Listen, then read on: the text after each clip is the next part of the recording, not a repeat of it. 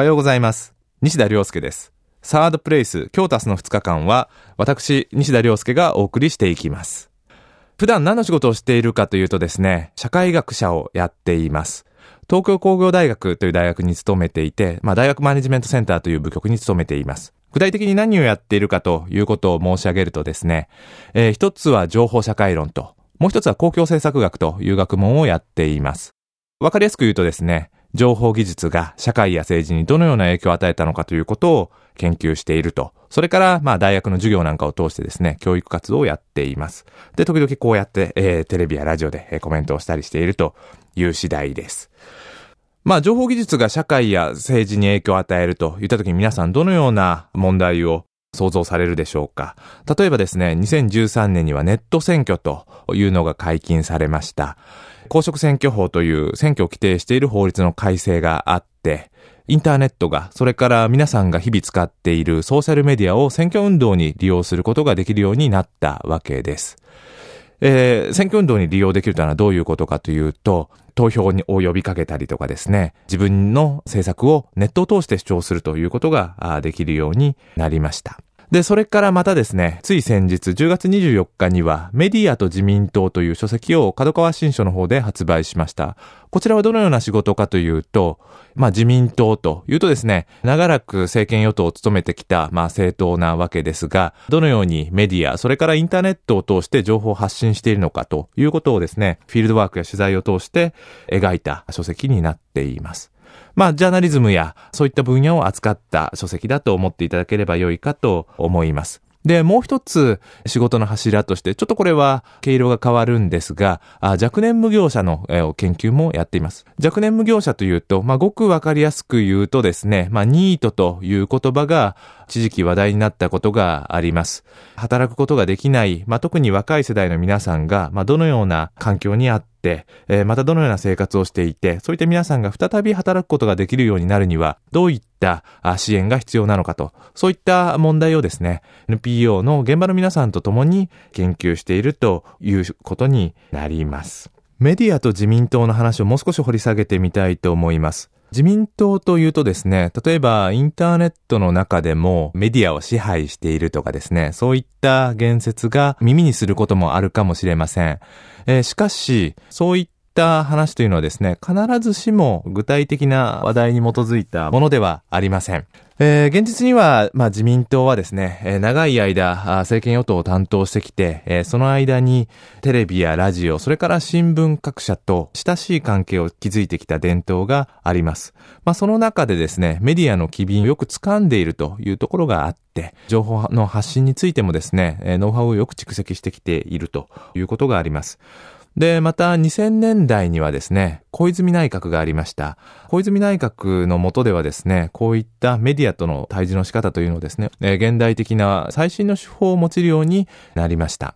まあ、小泉内閣というとですね、ともすれば、小泉純一郎さんのパーソナリティに注目が当たるということがありますが、しかし実際にはですね、自民党の中に情報発信する、まあ、部局ができて、えー中で、えー担当している議員の皆さんがですね、日々、えーメディアを流れる情報をモニタリングし、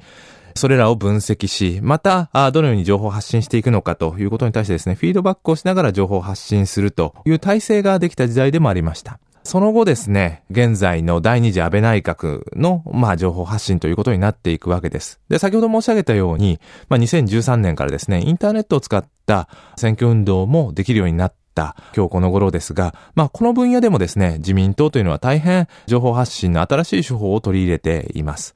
例えば2013年の参議院選挙においてはですね、トゥルースチームという分析のチームを IT 企業らと共にですね、えー政党の中に作ったということが知られています。このトゥルースチームの中でインターネットを流れている、まあ、世論の動向や自民党がどのようにインターネットユーザーに受け入れられているのかということを分析し、それらの知見を踏まえて、またその他のメディアで流れている情報を分析しながらですね、選挙運動で使える、まあ、例えばキャッチフレーズとかですね、明日の演説でどのような話題を織り込めばいいのかということをですね、分析して、ファックスでフィードバックするという体制を作り上げていたということが知られています。えー自民党というとですね、保守的なイメージをお持ちの方もいらっしゃるかもしれませんが、ここまで、まあ簡単にご紹介してきたように、まあメディアとの対峙の仕方ということで言うとですね、大変革新的な政党だと言えるかと思います。ここまで自民党を取り上げてきたわけですが、野党はどのようにメディアと対峙しているのでしょうか？まあ、自民党と競合するような情報発信を取り入れることができているのでしょうか？メディアと自民党の中でも取り上げていますが、現状ではですね、自民党のような、ま、規模、それから体制を設けて、えー、戦略的にメディアに情報発信をできている政党というのはほとんどありません。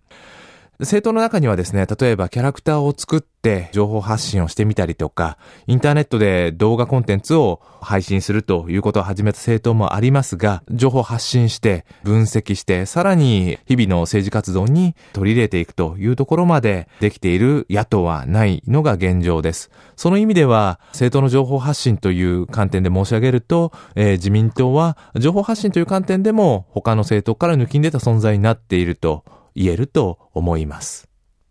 ここまで簡単に自己紹介をしてまいりましたが、そんな私、西田亮介と共に2015年の政治を振り返り、また2016年の政治トピックを展望するということで2日間お付き合いいただければと思います。どうぞ、えー、2日間よろしくお願いします。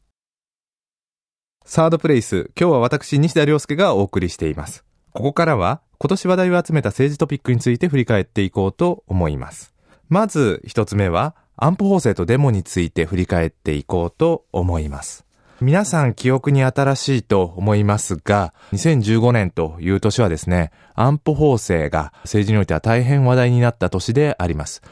で、話題になると同時にですね、この安保法制をめぐって、国会前で大規模なデモが繰り返されました。デモの中心を担ったのはシールズという若い大学生たちが中心になったグループがこのデモを牽引したことが知られています。さて、シールズは政治に新風を巻き込んだということが言えるでしょう。彼らは活発に SNS やその他のメディアを使って情報を発信し、またこれまで、えー、若者とは無縁だと思われていた国会前やあ国会の内部にも入っていき、積極的に自身の主張を展開していきました。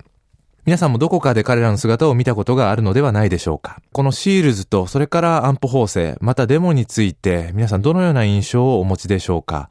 安保法制はご承知の通りですね、過去最長の国会審議の時間を経て可決されました。他方で、シールズはですね、法案成立後も、この法案に対して積極的に反対意見を展開していくことを表明しています。シールズは若い世代とともに新しい法案を作っていくということを表明しました。研究者や有識者らと共に政党とも協力しながら、これまでなかったような政策を作り、世の中に提案していくということを発表しました。他方で、えー、デモも新しい形に展開しています。最近では最低賃金を引き上げることを求める、やはり若者たちが中心になったデモも開催されています。まあ、このようにですね、安保法案と、それからシールズを中心に新しい、まあ、デモの形がですね、えー、世の中でも広く、えー、取り上げられるようになりました。で、言うまでもなくですね、デモというのはですね、えー、表現の自由の中で、えー、認められた当然の権利です。えー、デモを行う自由は誰にも、え妨げられるべきではないでしょう。しかしですね、デモを捉えるときに、もう少し、え別の見方をすることもできると思います。デモは表現の自由であるのと同時にですね、まあ、しかしそうであるからこそ、必ずしも統計的に若者の意見を代表しているということを意味しているものでもありません。えー、例えばですね、世論調査の結果を見てみても、例えばシールズの主張とは食い違っている点が少なからずあります。これなかなか難しい問題ですね。若い人たちは当然いろいろな主張をします。しかし、えー、そこで取り上げられ、しかも目立っている主張というのが必ずしも若者の意見を代弁しているわけでもないということですね。この問題どう捉えていくのかというのはなかなか難しい問題でもあります。まあ、各自が様々な媒体で見た情報を咀嚼して、えー、自分の頭で考えていくということが求められているのでしょう。次に、えー、安保法案について考えてみたいと思います。こちらもまた難しい問題です。まあ一言で安保法案と言いながらもですね、実は一つの法律ではありません。えー、極めて広範な法律を同時に、えー、変えていこうという試みです。実はその内容について具体的に理解している人というのはそれほど多くはないと思います。安保法案に反対している人もそうだし、えー、賛成している人においてもそうなのではないかと思います。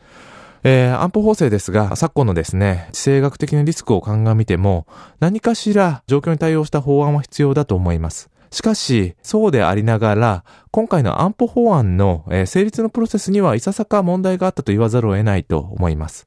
まあ、従来のですね、憲法の解釈を変更するということですから、これは少なくともですね、選挙で国民の信を問うという作業が必要でしょう。とは言ってもですね、いやいや、2014年のマニフェストにも入ってたじゃないかという意見があると思います。しかし、マニフェストの中には入っていましたが、マニフェストの隅っこの方にですね、小さく書かれていて、えー、大きく取り上げられた項目ではありません。言うまでもなく2014年の衆議院選挙は、アベノミクスの是非、消費増税の是非を問う選挙でした。したがって、確かにマニフェストの中には、この安保法制に関する記述はありましたが、やはり、えー、多くの国民は理解していなかったのが現状です。えー、安保法制という重要な国民生活に関わる主題を取り上げるということであれば、やはりこの問題を正面から取り上げた選挙をしなければならないのではないでしょうか。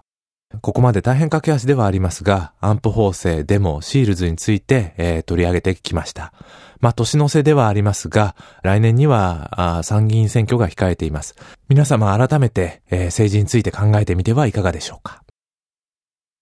サードプレイス、今日は西田亮介がお送りしてまいりました。さて皆さん、ここまでいかがだったでしょうか？普段からですね、えー、大学の授業や講演、それからテレビのコメンテーターなどで、人前で話をすることが多々あります。しかし、えー、実はですね、この番組一人で、えー、語っています。緊張しながらもなかなか楽しい時間を過ごさせていただきました。明日もまた、引き続き、えー、政治のトピックについて取り上げていきたいと思います。えー、皆様どうぞ、えー、お楽しみに。年末年始でお休みの方も少なくないと思います。放送中にも取り上げました、私西田亮介が書いたメディアと自民党、角川書店から発売されています。まあ来年は選挙も控えているというお話も申し上げましたが、まあ静かにですね、えー、政治について考えるのに、えー、年末年始というのはふさわしい時間なのかもしれません。えー、実際、ラジオもメディアの一つでありますね。えー、それから、ポッドキャストを通して、この番組も配信されているというふうに聞いています。今一番新しい政治とメディアの話題を取り上げた本だと自負しています。えー、もしよろしければ皆さんも、えー、書店で手に取っていただければと思います。サードプレイス、お相手は西田亮介でした。また明日。